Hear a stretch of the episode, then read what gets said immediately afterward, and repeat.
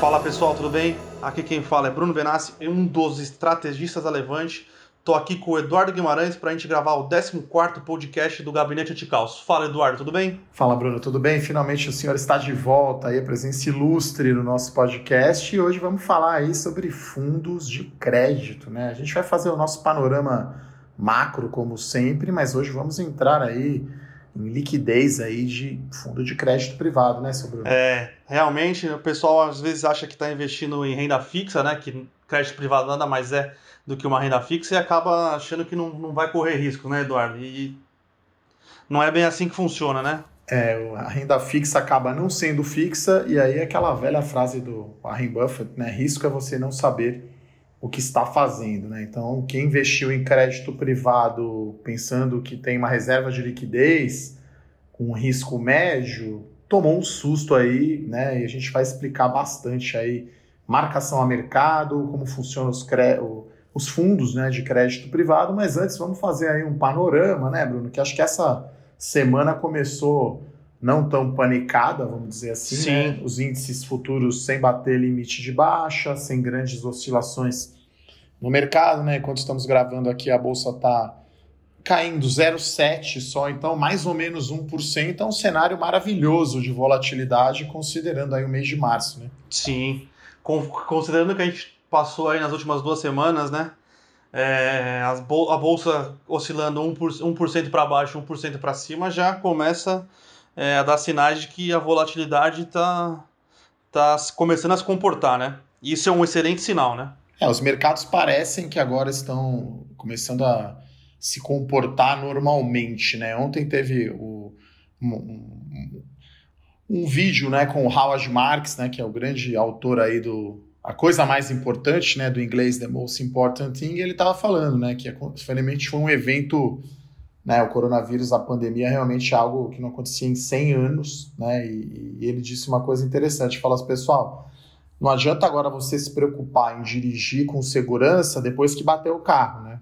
Então, enfim, agora que aconteceu o risco, que as pessoas vão aprender o que é risco, né? Então é algo que você tinha que ter pensado antes e aí a gente vai falar aqui, né, o que, que precisa olhar antes aí em termos de crédito privado, né, Bruno? É, o Howard Markets que é um dos maiores gestores de, de crédito privado dos Estados Unidos, né? Ele sabe do que está falando, né? Ele é, compra basicamente exatamente. crédito, né? Sim, sim. Ele é bem conhecido em ações, mas ele compra crédito, né, de, de empresas, né? Então, enfim, bem interessante aí a, a, a live, aí o vídeo do Howard Marks, assisti, uh, assisti, escutei, anotei aqui, então tem frases aqui é, muito interessantes aí para a gente pensar, né? Em risco. É, é, quem puder, quem puder assistir aí, tá, tá no YouTube, sim. né? Então, é. quem puder, tiver à disposição, é uma, é uma bela aula, é né? É uma aula tremenda, né? Quem não leu o livro ainda, em uma horinha você vai entender os principais princípios aí do, do Howard Marx e ele falando justamente que, que, que nessa hora, né, de muita incerteza, é difícil você ter uma opinião forte, tão convicta de algo que você nunca viu na vida. Né? Então, o que a gente tem feito aqui no Gabinete Anticaos, né, tentar analisar é, sobre a ótica dos dados, aí, dos fundamentos, o que está acontecendo. E agora parece que as coisas estão voltando ao normal. Né? Outra frase que ele disse ontem, bem interessante, que é assim: olha, em momentos de crise, em pânico, as correlações entre ativos tendem a ser um. Né? A gente diversifica portfólio, imaginando que num cenário que um ativo caia, o outro suba ou não caia tanto para compensar nesses momentos de pânico aconteceu o oposto, né, Bruno? Sim. É, a gente. Acho que foi até no, num episódio que eu gravei com o Fernando, eu, eu meio que tentei explicar pro pessoal que tinha muito fundo, tinha muito hedge fund lá fora que se redeava comprando ação, né, comprando o S&P e ficando comprado também em título público do governo americano, né? Porque quando um sobe, o outro cai e vice-versa. Só que na semana aí que a gente teve o maior estresse, tudo as coisas caíram em conjunto e não subiram, né? Então, aí foi os limites de, os limites de risco foram para o espaço, né? Foram para o espaço, né? Então, acho que agora essa desalavancagem, vamos chamar assim, né? Os fundos que estavam alavancados, ou mesmo as pessoas que estavam muito tomadas em risco, zeraram as posições ali no pânico. Parece que os 63 mil pontos da Bolsa por hora foi o fundo, né? A Bolsa está agora a 74 mil os fundos alavancados zeraram a posição, então esse, né, teve esse efeito técnico, vamos chamar assim, né? Sim. É, e teve também muitas medidas, né? A gente já falou sobre isso, os governos e os bancos centrais inundando liquidez, inundando com medidas. Até o Howard Marks disse ontem que o, Fed, o Banco Central Americano, vai fazer todo o possível, todas as medidas, né? Vai abrir a caixa de ferramentas para tentar salvar a economia americana, né? Então acho que esse é o pano de fundo né, nessa ligeira recuperação. A gente viu o Ibovespa aí até ontem, né? É, subindo 17,4% em cinco pregões, né? Que é algo impressionante. É, foi uma recuperação aí. É, a gente acredita que muito é, devido a esse movimento técnico bom e a, o pessoal começou a fazer conta, né? É, começa a ficar barato, né? E, enfim, o pessoal começa a fazer conta. Tem uma medida que pode, pode passar aqui, que é inédita né, no mercado de, do Brasil, né? Que é o Banco Central brasileiro aqui poder comprar crédito diretamente das empresas, ou seja, as debêntures, os títulos, né? Que os fundos de crédito privado compram, né? Sim. Por enquanto ela fez, o Banco Central né, fez algo indireto, ele oferece lastro, né, via debênture ou via letra financeira para os bancos, né? E os bancos dão liquidez, né, para quem tem esses ativos. Pode ser que passe aí uma, uma PEC, né, uma proposta de emenda à Constituição, para igual lá nos Estados Unidos, né? O Banco Central vai lá e compra o título direto das empresas que estão precisando de liquidez e os fundos também que estão precisando, né, Bruno? É, é que a gente está muito acostumado a, a ver o mercado de ações e a gente imagina que os outros mercados, em momentos de crise, eles não sofrem, né? Mas o mercado de crédito privado aqui no Brasil, ele sofreu bastante também durante é, esse, esse momento de incerteza que a gente viveu, né? É, aí o Banco Central, o Banco Central viu, é, tomou essa medida aí que foi esse compulsório é, com garantia em lastro de debênture letra financeira dos bancos, e mais parece que não, não funciona do jeito que o Banco Central queria. Tanto é que agora ele está com essa ideia dessa PEC que ele vai poder mesmo ser um market maker ali. É, ele vai poder entrar no mercado secundário de debêntures e meio que regular, não regular, né? Mas tentar suavizar as, as variações que acabam prejudicando o mercado, né? É, aqui a gente está falando, né, Bruno, do grande risco de liquidez, né? Sim. Você faz uma debênture aí de empresa, a gente até costuma falar, né, quando eu trabalhei em empresa, falar, ah, o banco vai encarteirar, ou seja, não tem um mercado secundário como tem ações, né? Como tem as blue chips aqui, que a tela pisca é um negócio a cada segundo, é um centavo de diferença entre a compra e a venda, né? Então, é, vamos, vamos explicar então é, o que está acontecendo então no mercado de crédito privado, o que aconteceu o ano passado, né, para o lado bom e depois para o lado ruim, e explicar o que é essa tal de marcação a mercado aí que, né, que torna a renda fixa não fixa, né? É, a gente, no relatório a gente mais ou menos dividiu aí o que é a marcação ao mercado, né, e como ela funciona, é, o que é o spread de crédito, que é, no final das contas é o prêmio de risco que você está pagando para carregar uma posição de crédito, e o que aconteceu em 2019 e o que está acontecendo agora em, em, 2020 e por que o Banco Central não, não é, agiu em 2019 e vai agir agora em 2020, né? Então, é, antes de qualquer coisa, a gente teve no relatório, no relatório número 8, a gente explicou é, por que sua renda fixa varia é, quando a estrutura termo da taxa de juro varia, né? Então, se você quiser, é só acessar o nosso relatório número, número 8 ou acessar o nosso podcast número 8 que vocês vão, vão conseguir entender é, o, como é que essa variação aí dos juros futuros acaba impactando os títulos de renda fixa, né? É porque tem duas, duas formas, né, Bruno, do título de crédito privado variar. Um é a curva de juros subir ou descer. A gente viu a curva subir agora, então o título público, antiga NTNB, PCA, veio de 3,5 mais inflação para 4,5. Então subiu 100 basis points, né, 100 pontos Isso. percentuais. E o outro é a liquidez, esse prêmio, né, o título de crédito, né, ele tem um prêmio sobre a NTNB. Né? Então, tem duas variáveis que determinam o preço né, desses ativos. E aí, claro, a gente já explicou como o juro mexe, agora a gente vai explicar essa questão do spread ou prêmio de crédito, né, Bruno? Isso, exato. E só, só mais uma curiosidade, né? A questão do risco de mercado, né? Que é essa variação das taxas de juros, existem fundos de crédito privado que eles se protegem contra isso comprando derivativos, né? Então, existem o risco de mercado e o risco de liquidez mais o risco de crédito da companhia. O risco de mercado existe proteção, se o, se o gestor desejar, ele consegue comprar esse tipo de proteção no mercado. Já o risco de liquidez e o risco de, de crédito, né, que é o, o que compõe esse spread de crédito, basicamente, ele não é rediável, né?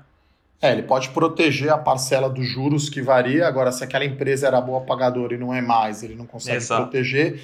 E se aquele título, por algum motivo, não está tendo liquidez e o spread variou demais, aí ele toma, né? E, e, a gente estava até falando antes de começar aqui, né? Não importa se o fundo vendeu ou não, né? Se aquele título foi negociado num spread de crédito muito diferente, a carteira de todos os fundos é ajustada para baixo, né, Bruno? Exatamente. Então é aí que a gente cria um problema gigantesco de liquidez, né? Porque você imagina, tem um fundo que está tomando resgate e precisa se desfazer do papel é, ele se desfaz o papel a qualquer preço, né? E o papel estava negociado a CDI mais um, por exemplo, o IPCA mais um. É, e ele tem que vender a qualquer preço, ele consegue a IPCA mais cinco. E no problema, quando os mercados estão nesse problema de liquidez, é que não sai negociação. Então, essa única negociação de IPCA mais 5 é a negociação que vai marcar a cota de todos os fundos multimercados. Então, imagina que você está lá, se você está no seu fundo de crédito, um bom fundo de crédito, bem gerido, tem caixa, não está precisando desfazer da disposição, mas tem um fundo é, que não. Esse fundo vende a qualquer preço e sua cota acaba sendo impactada é, por causa do mercado, né? Do que estava acontecendo no mercado. Então é um problema técnico, é um problema técnico que os fundos, os bons fundos multimercado vêm, os bons fundos de crédito privado vêm é, enfrentando por causa de alguns fundos que não tinham um controle bom de liquidez, ou não estavam preparados, ou não tinham o casamento entre o passivo, né, que é os cotistas, e o, o, os títulos que eles tinham na carteira, né? É, o que eu ia dizer é como se fosse uma ação negociada, e aí ela negocia no mínimo num dia caindo 20%, e não tem mais nenhum outro negócio. Então o Itaú abre, ou a Petrobras abre caindo esse montão, aí tem só aquele negócio. E aí todas as carteiras são marcadas por esse único negócio no valor mínimo do dia. Então é, é, é um ciclo né, vicioso, né? Os fundos tomam um resgate porque as pessoas investiram achando que era reserva de liquidez e não contavam com esse risco de liquidez e, li, e risco de spread. Daí os fundos têm que resgatar, aí vende a qualquer preço, e aí mesmo os fundos eventualmente que não venderam aquele, aquela debenture, por exemplo, da empresa X, tomam também essa marcação a mercado para baixo, e aí quando o cotista vê a cota negativa, ele vai lá e vende. Né? Então a gente está aqui né, não, falando para você não fazer isso. Né? Se você tem fundo é, de crédito privado, está vendo a cota negativa aí no mês de março, não é para vender, até porque tem alguns Sim. fundos que tem cota D mais 30 também, né? Nem todos são curtos. Tá? Então não é para fazer isso, porque aí você vai contribuir, né? Aquele aspecto técnico que a gente comentou no início, né, Bruno? Todo mundo pedindo resgate no pânico né, exacerba, deixa o, o, movimento ainda mais intenso. Né? É, é, a gente tem que pensar que o mercado de créditos no Brasil, é, o mercado de crédito privado, né, o que foge de banco e do BNDES, ele é um mercado novo, relativamente novo, né?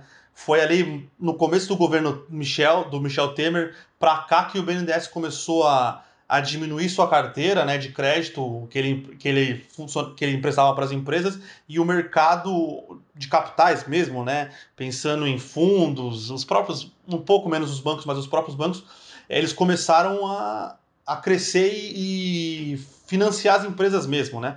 Então, como o mercado é muito novo, claramente, e apesar de ele ter crescido bastante nos últimos, nos últimos tempos, claramente é um mercado que ainda enfrenta problemas de liquidez, né, Guima? Sim, é, é justamente o contrário do que é nos Estados Unidos, né? Lá Exato. o mercado de crédito é, sei lá, 10 vezes maior, não sei o número, é muito maior que o mercado de ações. Aqui o mercado na bolsa e até de câmbio, né, de dólar, é muito maior do que o de crédito privado. Então essas debêntures incentivadas, por exemplo, de infraestrutura, que atrai muito pessoa física por ser isento de imposto de renda, é coisa nova de um, dois anos para cá. Os fundos são todos novos, né? E aí, vamos explicar o que aconteceu, Bruno, em 2019, né? Que a gente teve dois movimentos diferentes, né? Primeiro houve né, uma enorme é, procura, né? Muito, muita gente colocando muito dinheiro, aí o spread de crédito ficou muito baixo, né? Ficou e depois aconteceu o contrário, né? Ele ficou muito alto. Explica um pouquinho o que aconteceu lá em 2019. É, em 2019, começo do ano, né? O investidor pessoa física ele ficou meio órfão do CDI, né? Então ele buscou é, rentabilizar seu dinheiro em outros ativos. E o primeiro ativo que normalmente o investidor que não estava acostumado com a renda variável vai é para os fundos de crédito privado, né? Porque ele imagina que é um fundo de renda fixa e aquele 110 do CDI ou vai ser todo mês, né? Então entrou muito dinheiro no mercado nesses fundos de crédito privado, mas muito dinheiro mesmo. E a oferta de, de papéis, né, não foi tão grande. Então imagina, você tinha ali é, um, um, mesmo número de papel ou uma quantidade que cresceu a uma taxa menor do que o número de dinheiro que entrava no, no, nos fundos, né? Então os fundos começaram a, a ter uma, uma guerra é, de bid de papel, né? Então você pensa que quanto como a, é, a, demanda por crédito era muito alta e a oferta cresceu menos, então o spread dos títulos ele diminuiu. Então essa diminuição de spread fez que os fundos de crédito privado é, performassem muito bem no ano passado, né? E esse movimento foi mais ou menos ali até agosto é, de 2019. O que começou a acontecer em agosto de 2019, né? O CDI continuou caindo. Então, o investidor pessoa física, ele via que o mesmo fundo performando relativamente bem, o investimento dele estava diminuindo, né? Porque normalmente esses fundos têm muitos ativos atrelados ao CDI. E a bolsa também estava subindo. Então, o investidor pessoa física, ele começou a migrar desses ativos para ativos de risco, seja fundo imobiliário ou fundo de ações.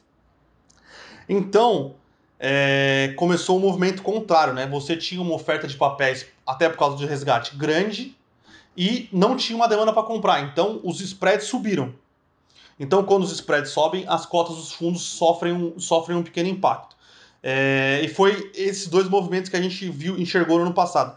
Que o ano passado a gente viu como movimentos normais de, da, de, de, do mercado calibrando, né? Muito dinheiro entrou, muito dinheiro saiu, os fundos também têm ali sua culpa, porque a maioria dos gestores sabem que o mercado de crédito privado brasileiro não é grande. E a maioria dos gestores não fechou o fundo quando é, ele percebeu que ele não tinha mais capacidade de alocar. alocar. Então, esse movimento aí, ele fez, ele fez muito bem para as cotas no começo, mas depois foi um movimento reverso, né? E, mas tudo bem, o mercado é novo e é um movimento que a gente acredita que é, era necessário para o mercado amadurecer. O que já é diferente de 2020, né, Guima? É, com essa questão aí do, do, do coronavírus, a liquidez no mercado de crédito privado ela simplesmente sumiu ninguém mais é, quer tomar posição. E o investidor pessoa física, ele tinha costume é, de ter uma parte da sua reserva de, de liquidez em fundos de crédito privado. Então você pensa que o investidor pessoa física ele precisa do dinheiro, ele vê as cotas dos fundos de ação dele caindo, mas ele vai preferir tirar sempre ali do fundo de crédito privado, né? Então, é um mercado que o gestor precisa pagar o resgate do cotista, um mercado que não tem liquidez, não tem ninguém fazendo oferta pelos títulos, só que ele precisa é, tomar alguma atitude, né? Porque ele precisa pagar o cotista. Então ele aceita vender o, o, o, o título dele a qualquer preço. E aí é aquela, aquela bola de neve que a gente falou, né? É, ele aceita vender o título a qualquer preço. É, esse cara que não tinha caixa, ele vende por qualquer preço, o mercado acaba é, exigindo um, uma, uma taxa para comprar esse título muito maior, ele marca o, ele acaba marcando o mercado inteiro, né? Então as cotas dos fundos, é, como um todo, acabam sofrendo. É, e o impacto, e o impacto é grande, né, Bruno? Eu estava olhando aqui, um dos principais fundos, por exemplo, tinha rendimento até agosto de 125 do CDI. Então era um rendimento né, quase que real, né? um rendimento grande demais. Quando a gente coloca agora a cota até março, ele passa a dar 86% do CDI, né? E no ano ou em 12 meses dá um rendimento muito baixo. Então, lá no começo, quando o, o spread de crédito ou o prêmio sobre o tesouro fechou, é como é igual quando cai a taxa de juros, você está no pré ou no IPCA. Você ganha, né? Quando os juros fecham.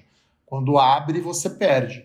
Né? Então, acho que o mercado deu como dado que era esses, os investidores, principalmente, que era 120, 110 no CDI, que tinha liquidez, vamos embora, vai ser sempre assim. Daí aconteceu esse movimento extremo, né? E, e, como tem alguns fundos com boa gestão de crédito, né, com bons ativos, acho que as empresas brasileiras estão em melhor forma agora para lidar com a crise, apesar de toda a quarentena, né? Tá com menos dívida, menos custo, mais receita. Então, né, não vai ser esse título não vai ficar precificado dessa forma para sempre, né, Bruno? É, eu acho que é importante entender que é um movimento técnico de marcação dos ativos, né? É, não quer dizer que o seu fundo ele, ele performou um pouco pior, não quer dizer que algum dos, do ativo de crédito que estava dentro do fundo deixou de pagar é, ou de renegociação, né? É simplesmente uma movimentação técnica de mercado, né? Então acho que é, é importante a gente deixar claro que é exatamente isso, é uma coisa técnica, não é uma coisa é, do ativo alvo, né? Ele não o, o, aquela debênture não defaultou ou pediu renegociação, né? Então, é, aí o Banco Central percebendo que a situação de agora é uma situação de ausência de liquidez total, né? É, ele decide tentar intervir no mercado, né? Para contrabalancear esse movimento, né? E ele, a ideia do Banco Central é prover liquidez para esse momento. É, e, e, pelo relatório, né? Vocês podem ver, a gente colocou esse gráfico, né? Com o spread histórico como que ele variou absurdamente, né? Então, Sim. é coisa de 50 bases, 100 basis points, né, Bruno? Entre o ponto mais baixo e o ponto mais alto, né? Então, essas três coisas aconteceram ao mesmo tempo, né? É, e fazendo uma comparação bem grosseira assim, é, o mercado de crédito ele se adiantou ao movimento que a gente viu na, na, bolsa depois, né? Você viu que no final do ano a bolsa subiu muito e até a gente entrar na, na questão do, do, do, do, coronavírus aqui, ela teve uma ligeira correção, né? Mas foi uma correção porque os, os preços estavam é, um pouco descolados da realidade. Foi o que aconteceu no mercado de crédito no ano de 2019 e é um movimento que a gente considera até ele era natural, né, Guima? Era um, era um movimento que é, para o cenário fazia sentido, né? É, acho que agora é uma nova era, né? Acho que o investidor precisa sempre olhar o rendimento de uma aplicação financeira acumulado 12 meses, né? Não faz sentido mais a gente ficar olhando só o mês de março agora. Você tem que olhar 12 meses, essa média móvel, né? Sim. Foi o que eu fiz aqui. Então a gente olhou agosto, os fundos estavam dando 110, 120 do CDI. Agora até março está dando 80 do CDI. Então não é negativo nos 12 meses, né? Então você não está perdendo. Só que aí no pânico, o cara quer sacar, ou porque talvez queira comprar ações também. Acho que tem esse. A gente tem visto mês a mês aí o aumento né, da alocação de recursos em, em bolsa, né? Com 2 milhões de CPFs na bolsa e os fundos já são captando. Né? Então acho que o investidor precisa passar, agora que morreu o CDI de vez, olhar é, investimento pelo menos 12 meses, né? Sim. Não dá para ficar olhando mais um mês a mês, não faz sentido, mas a gente quis aqui explicar né, o que, que aconteceu, e aí assim, a nossa recomendação é, né, é, não venda agora, quer dizer, você vai sair no pior momento possível. É claro que, né, se, se efetivamente é sua única reserva de liquidez e você precisa do dinheiro para pagar seu aluguel, pagar, enfim, despesas pessoais, né, enfim, é inevitável, mas a gente sempre recomenda que você tenha reserva de liquidez, porque agora, né, Bruno, ter reserva de liquidez vai custar. Então, Sim. se você definir que a sua reserva é 100 mil reais, que cobre os seus custos aí do ano todo, isso vai ter que ficar no CDI, né, na LFT, né, no Tesouro Selic ou no Fundo DI, então isso aí vai render 3% bruto ao ano, é muito pouco, mas aí é, esse é o chamado preço da liquidez. Né? Na, hora, na hora que você precisar do recurso, ele está lá, você não vai sair com prejuízo. Né?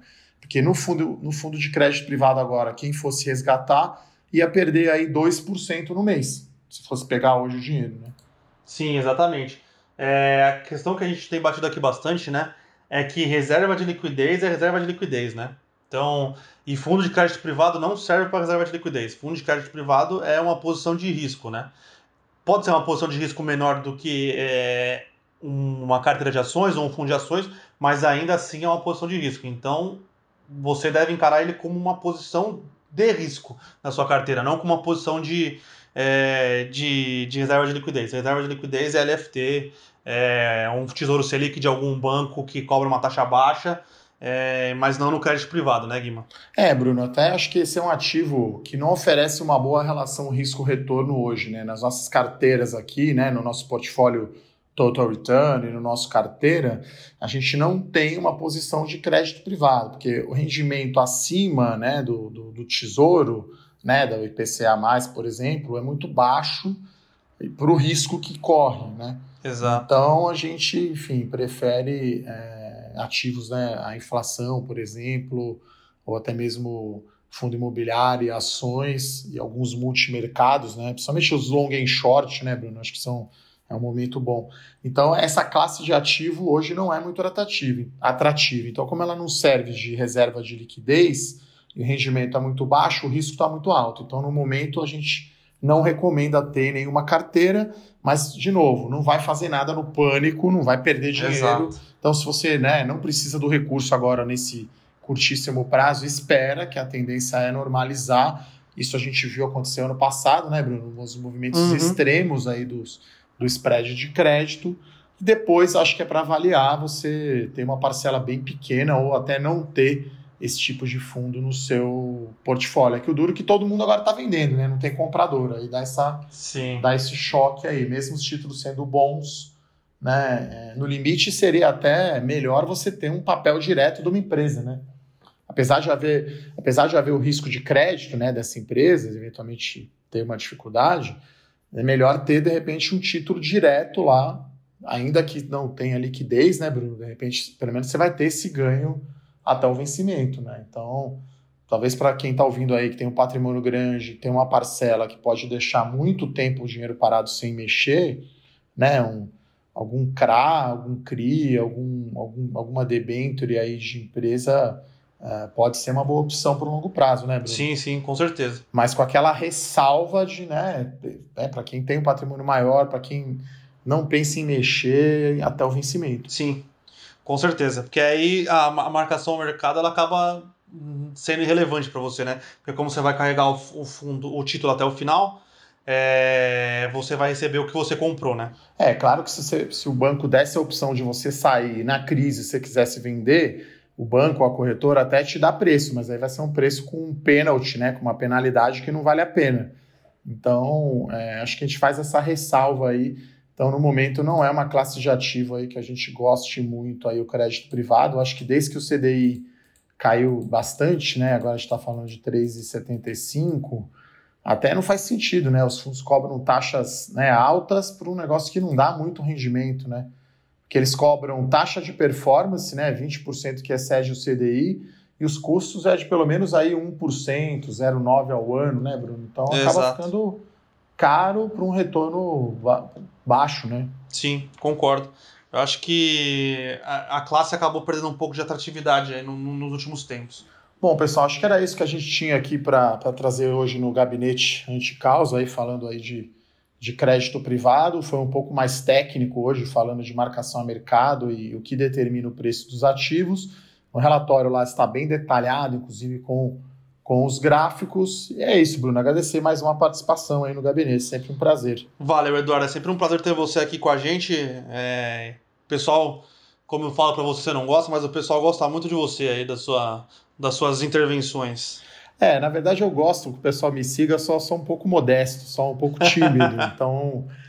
É, é Perfeito, isso. Então. um pouco tímido. Valeu, valeu, Eduardo. Tá bom? Valeu, Bruno. Valeu, pessoal. Até a próxima. Um abraço, um abraço. boa tarde. Tchau, tchau. Tchau, tchau.